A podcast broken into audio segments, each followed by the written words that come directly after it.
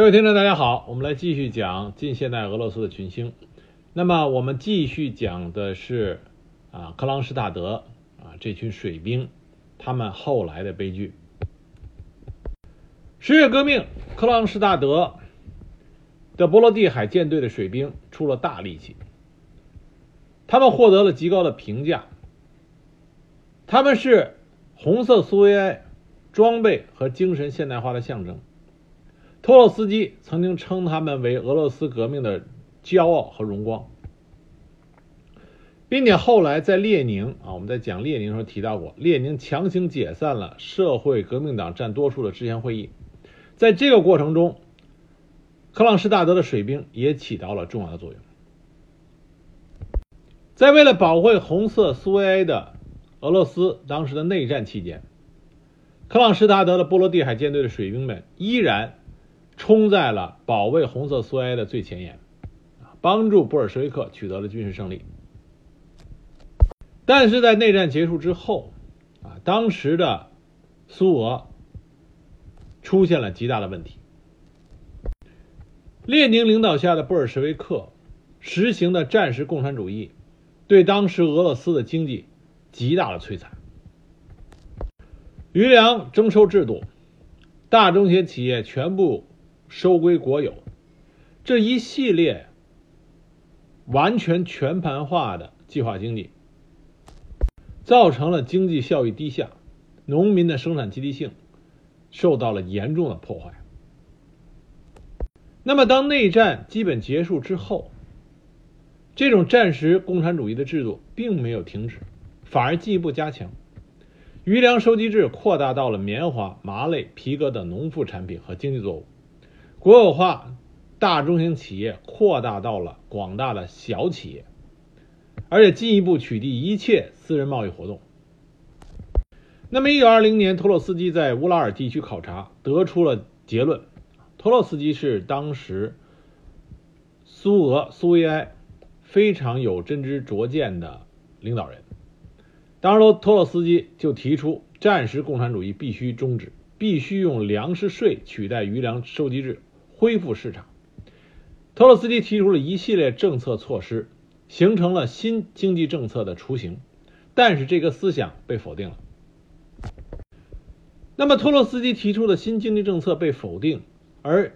不利于俄罗斯经济的战时共产主义继续进一步加强。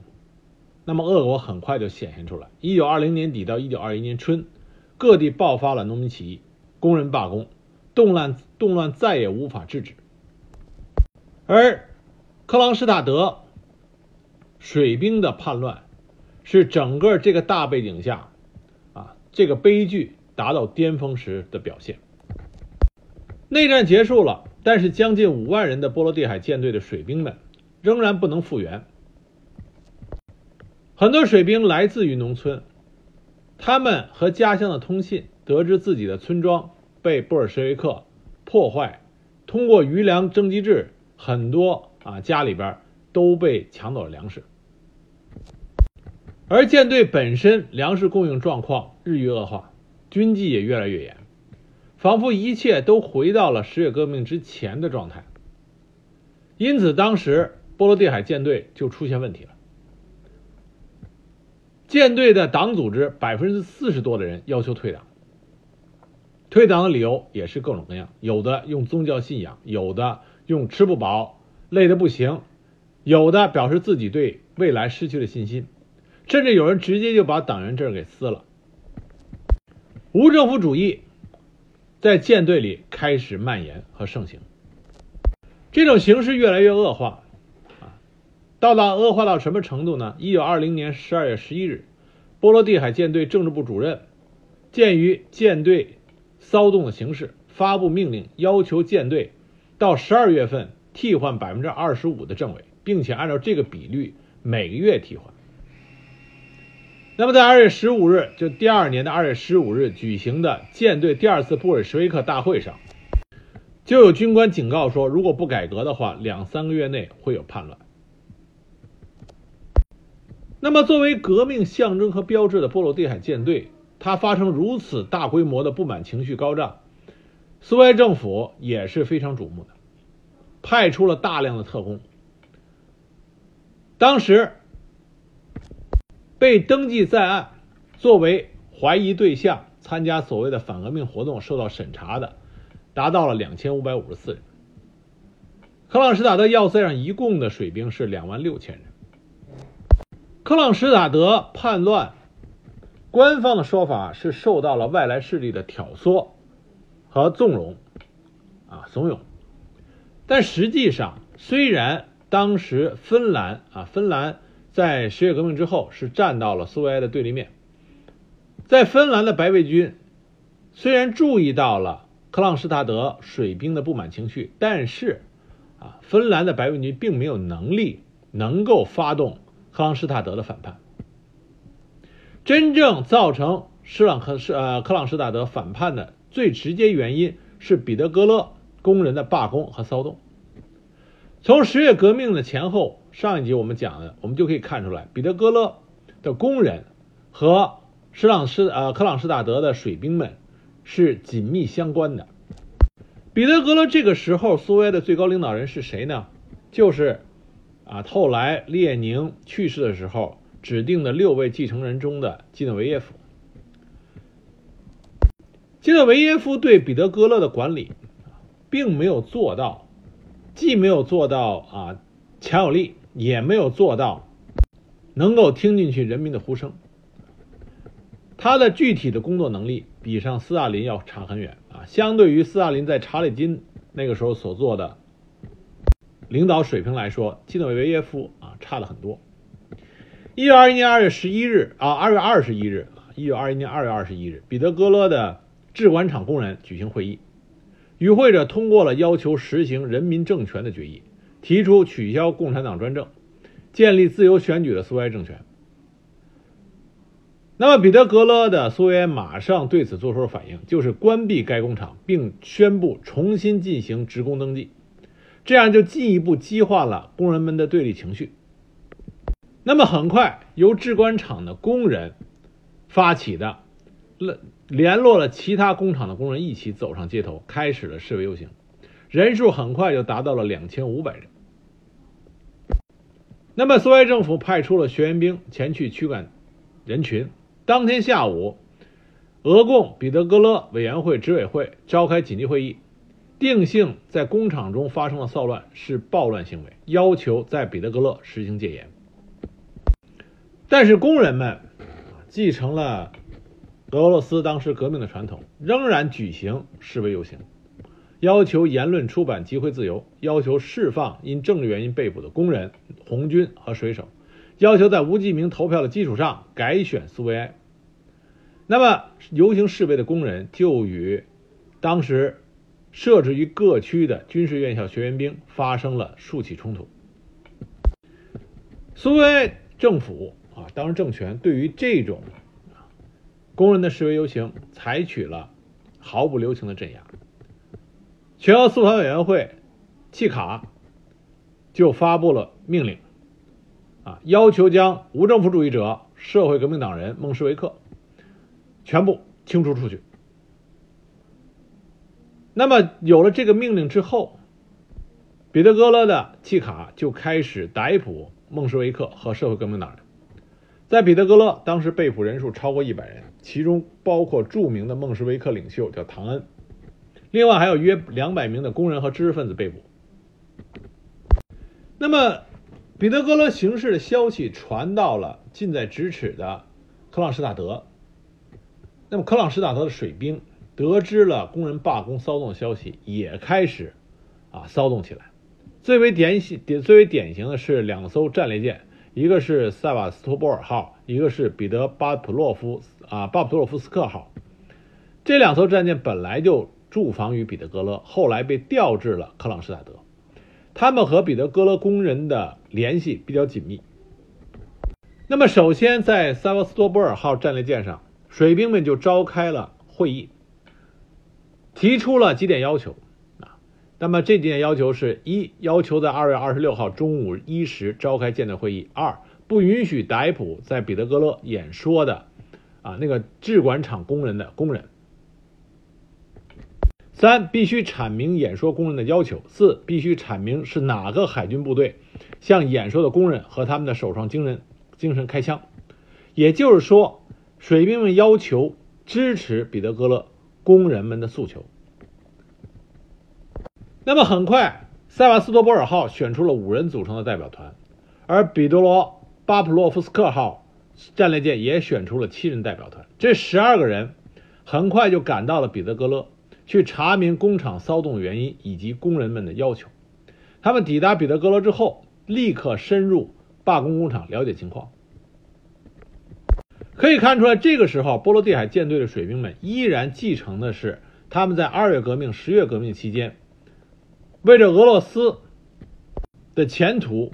啊，勇于承担责任的那种精神，这个时候在水兵身上再一次得到了体现。那么二月二十七号，经过调查之后，代表们返回舰队，在舰队大会上报告了他们调查的啊种种细节，包括为什么工人会罢工，为什么工人会被大批被抓。在二月二十八号。经过一系列讨论之后，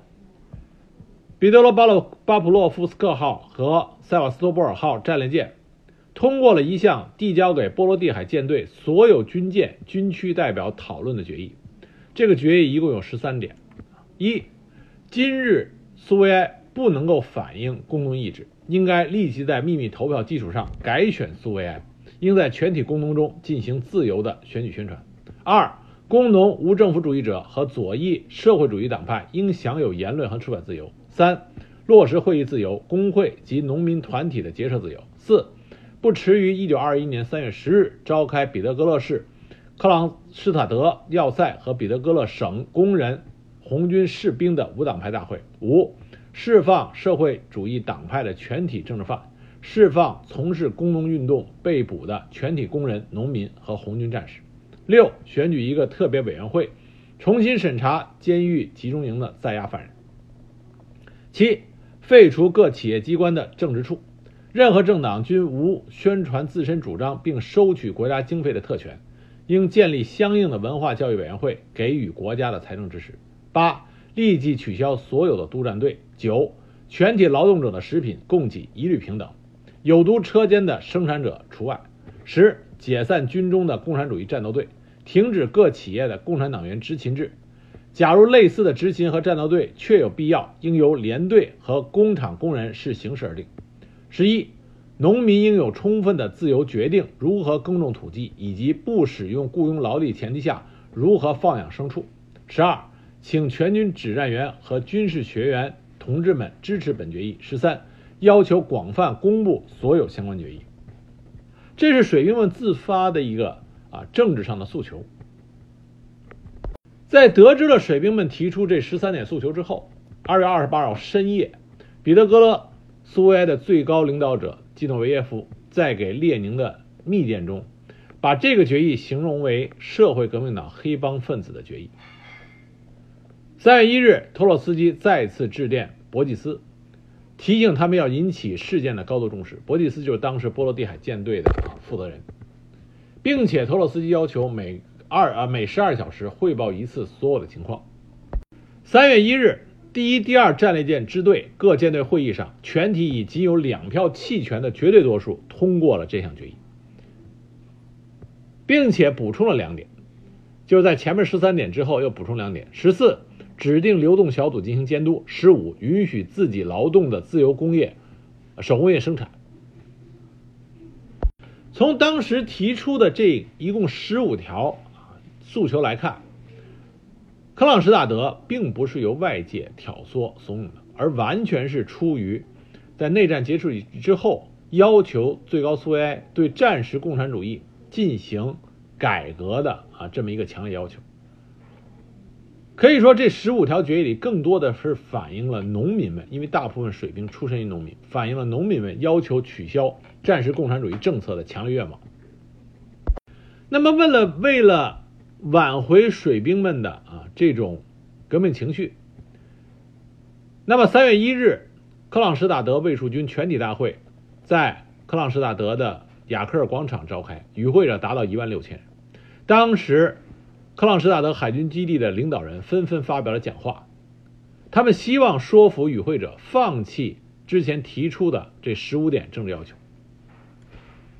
但是水兵们并不买账，啊，当时水兵们推出了代表，发表了反对县政府的演说，并且宣读了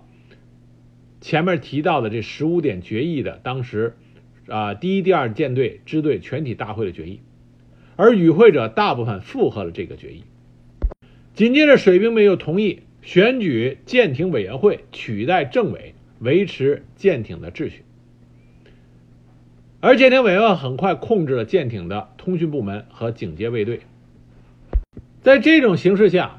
俄共科的啊克朗施塔德党委会啊在当天夜里召开了会议，讨论武装镇压的可能性。但是得出的结论，依靠克朗施塔德自身的啊苏维埃力量能力不够。于是，当时中央苏维埃派来的特派员加里宁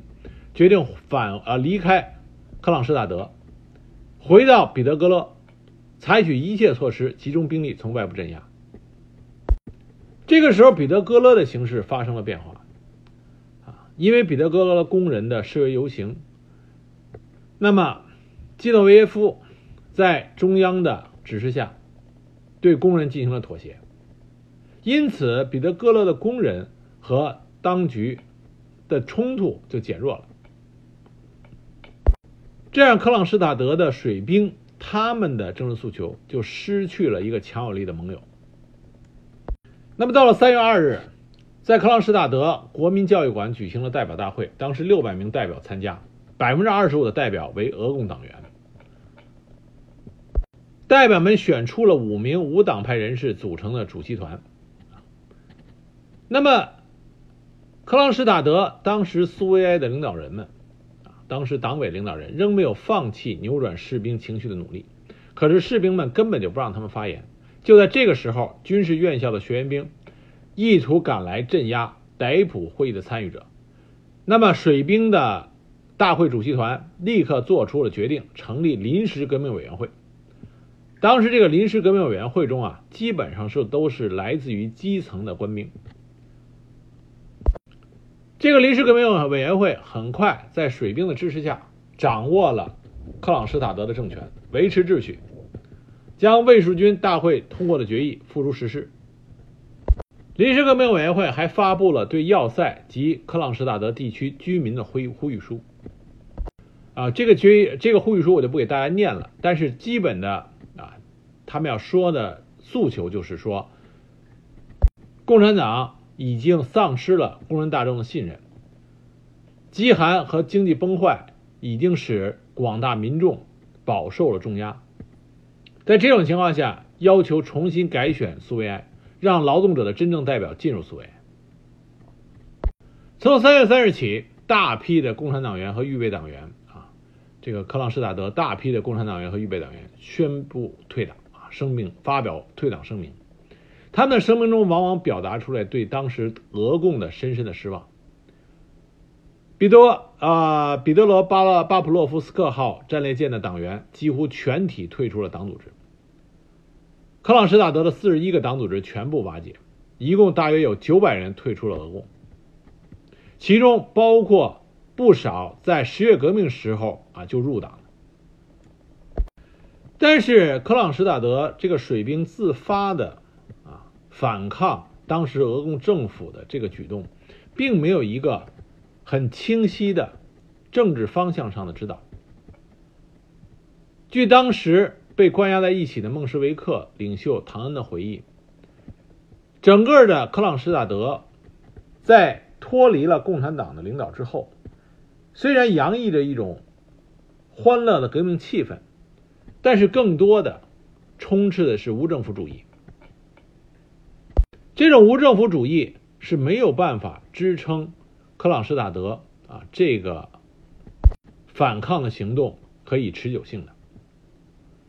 当时，克朗施塔德临时革命委员会的成员，当然这些成员最终都是被处决了。他们天真的认为，他们只要像十月革命那样振臂一呼，就会鹰者云集，革命的热潮就会铺天盖地的啊蔓延开来。从而使得苏维埃改选可以实现。但这是一种极为天真的想法。三月二日，苏维埃彼得格勒委员会正式定性克朗施塔德事件为反革命性质，要求克朗施塔德立即投降。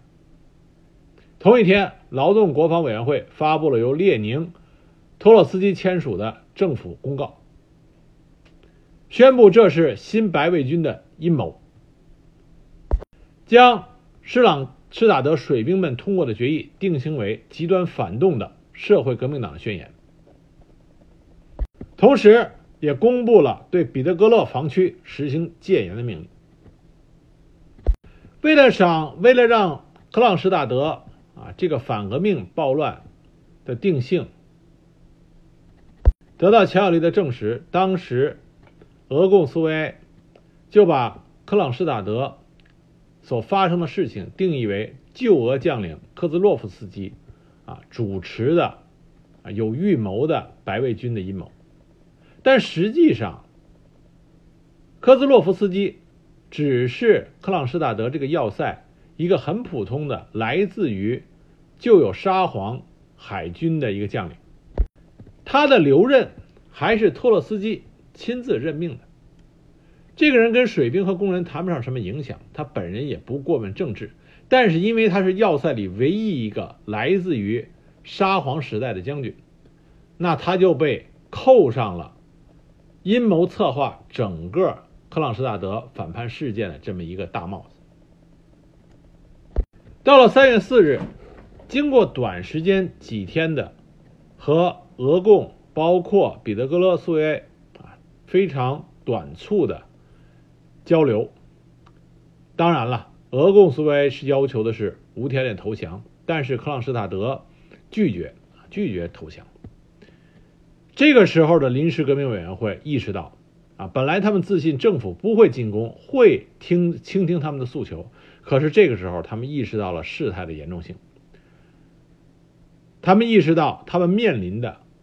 不会是坐在一起解决问题，而将是血腥的武装镇压。当时临时革命委员会召集在要塞内的军事专家们，商讨如何面对啊当时苏维埃政府的军事进攻。军事专家们建议，在政府军进攻之前，首先发动进攻，夺取。奥拉宁鲍姆和谢斯特洛列茨克扩大起义的基地，增加防御的纵深，但是临时革命委员会拒绝了这一建议。他们天真的认为军事行动应该仅限于防御，因为临时革命委员会都是由底层的官兵啊，极富乐观的革命主义精神的底层官兵组成的，他没有意识到。在你发动了反叛之后，要想取得军事上的胜利，这个时候你所依靠的必须是有着领导能力和经验的军官。就在临时革命委员会没有采纳军事专家们的意见，三月八日，苏俄当局正式进攻。那么具有讽刺意义的是，恰恰是在这一天，俄共召开了第十次代表大会。在这次会议上，做出了以实物税取代余粮征集制的决定，也就是说，战时共产主义被取消了，开始实行新的经济政策。这恰恰是由于克朗施塔德的暴动，让列宁意识到，当时的共产党领导下的苏俄政府已经不得不进行新的经济政策进行改革了。但是，推动新经济政策的最关键的功臣们，也就是克朗施塔德的水兵们，这个时候他们面临的不是论功行赏，而是残酷的镇压。列宁在镇压克朗施塔德这个暴动上面是非常坚决的。列宁说的原话是说：“我要让你们几十年里不敢再打反对派的念头。”因此，列宁派出了他手下。最勇敢的战将，就是当时红军中最年轻、勇敢，并且充满着智慧、有着高度指挥能力的元帅托哈切夫斯基（红色拿破仑）。当时托哈切夫斯基率领是八万红军，而且红军之父托洛茨基也前往前去督战。三月八日，托哈切夫斯基对手下的部队下达命令进行强攻。那么这激起了克朗施塔德水兵们的猛烈反击，而进行进攻的红军战士们有很多人并不理解为什么要去镇压克朗施塔德这些水兵们。当时南方军队集群的五六一啊五六幺团的红军士兵就公开拒绝执行镇压命令，还有一个营的红军士兵大约六百人公开投奔了克朗施塔德方向。但这并不意味着克朗施塔德所面临的啊局势有所好转。克朗施塔德并没有啊足够的给养支撑他们坚守，并且他们所面临的镇压的指挥官图阿切夫斯基也是一代名将。图阿切夫斯基重新调整了火炮部署，鉴于强攻中队伍的动摇，他采取了严厉的内部惩罚手段。设立了程序简单的军事巡回审判庭，设立了革命三人军事小组，每支部队安排情报员，进攻中设立散兵线，防止有人后退。凡是不可靠的部队，一律解除武装，调到离克朗施塔德很远的大后方，带头起哄的军人一律就地枪决。三月十四日，预定在北方进攻的第二十七。奥姆斯基师第七十九旅第二三五团和第二三七团宣布兵变，士兵们全副武装地走出营房，拒绝进攻克朗施塔德，喊出了“不要到冰面上去”召回部队的口号。那么这些军人被立即解除了武装，两个团一共有七十四名士兵被立即枪决，判决书下发全军，反复广播以示警告。那么，克朗施塔德反叛事件虽然。受到了当时西方国家的一定的关注，但是和后来啊官方定性恰恰相反，西方国家没有像俄国内战时候那样加以介入，因为西方国家搞不清楚到底在克朗施塔德发生了什么。与此相反的是，三月十六日，英国与苏联啊苏俄签订了贸易协定，成为第一个实际上正式承认苏俄的西方大国。三月十七日，图哈切夫斯基发动了总攻击的命令。因为他的杰出指挥以及充分准备，当天晚上克朗施塔德就彻底沦陷了。绝境中的起义者们派出了恰强代表，声明如果保证生命安全，就愿意投降。而且这些克朗施塔德的水兵，当时有一些底层水兵建议炸毁军舰，反正我们也失败了，还不如彻底一拍两散。可是这遭到了大部分水兵的反对，所以说这些水兵们啊，他们内心真的是为了俄罗斯好啊，即使在最后的困境，他们依然想着要给俄罗斯保存住这些来之不易的军舰。但是布尔什维克拒绝了投降建议，所有人被抓住以后都是就地枪决，并且在占领了克朗施塔德城后开始了大逮捕。仅有八千人当时逃到了芬兰，剩下的人基本上不是被流放，就是被枪决。三月十八日，布尔什维克军队占领了克朗施塔德的所有要塞，抓获了城中所有反抗布尔什维克的起义者。这次战斗到底死了多少人？死亡人数啊是秘而不宣的。但是据现场目击人描述啊，很多死在结冰的波罗的海上。海面上的尸体都没有人收埋，直到芬兰湾开始融化，都造成了污染问问题。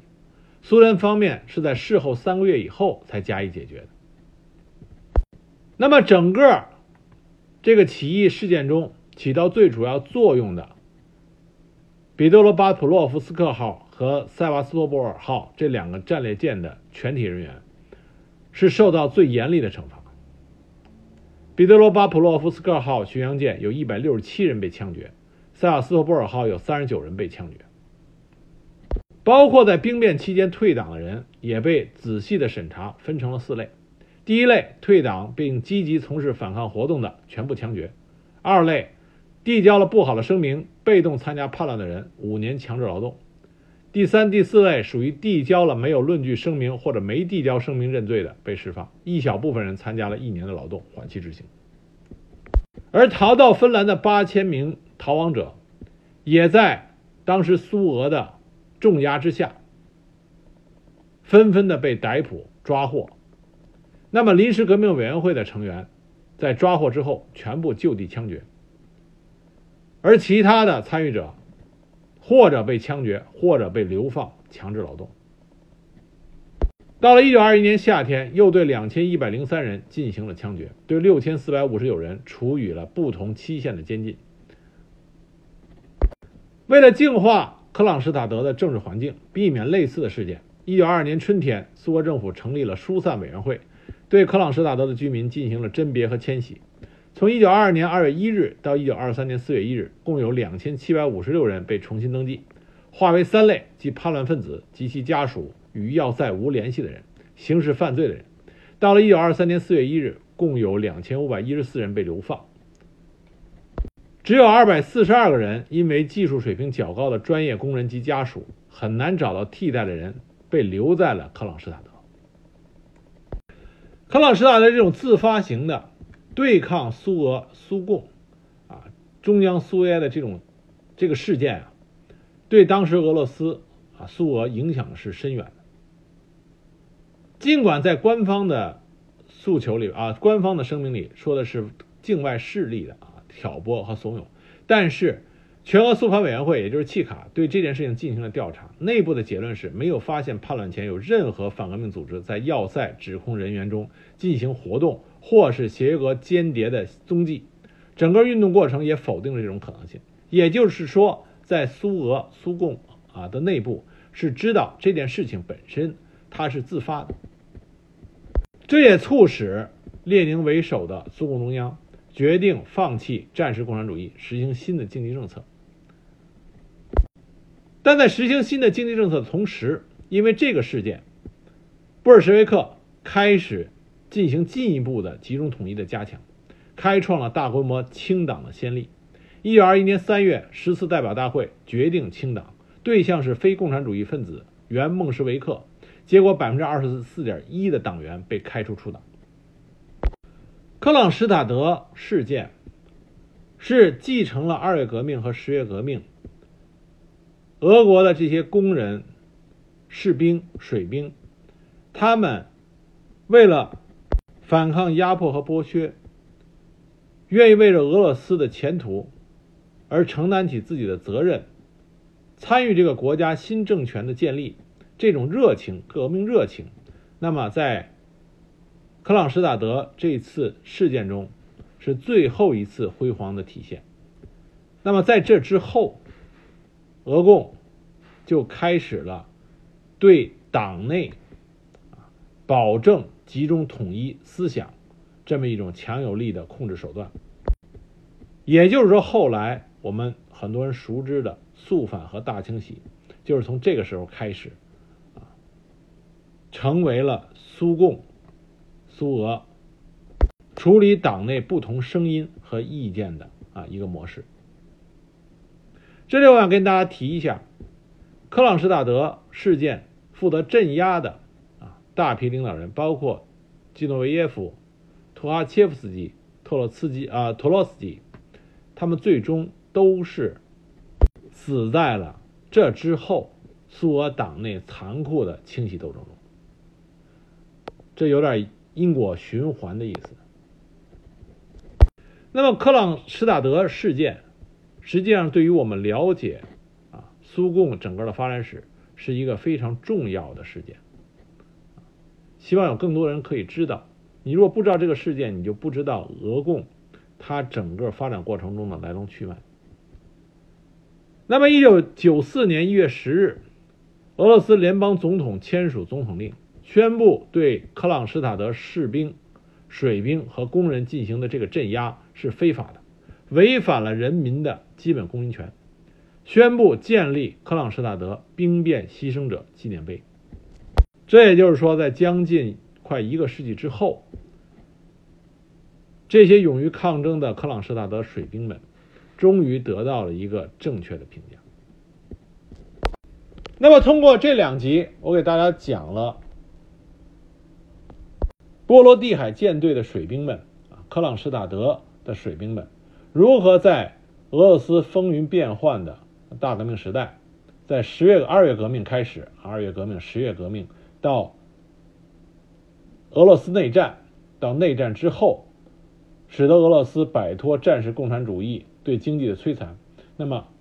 克朗施塔德的水兵们起了非常重要的作用。他们由革命的图腾标志，最后变成悲剧收场。但是，他们这种为俄罗斯勇于抗争的精神，啊，还是值得很多人去钦佩和纪念的。所以，希望更多的听众能够通过我这两集的讲解，知道当我们想起十月革命的一声炮响，当我们的脑海里浮现起阿弗勒尔号，它的巨舰上的巨炮轰向东宫的时候，在这个十月革命的图腾背后，真实反映的是什么样的一种精神和故事？希望大家通过我的讲解能够有所了解。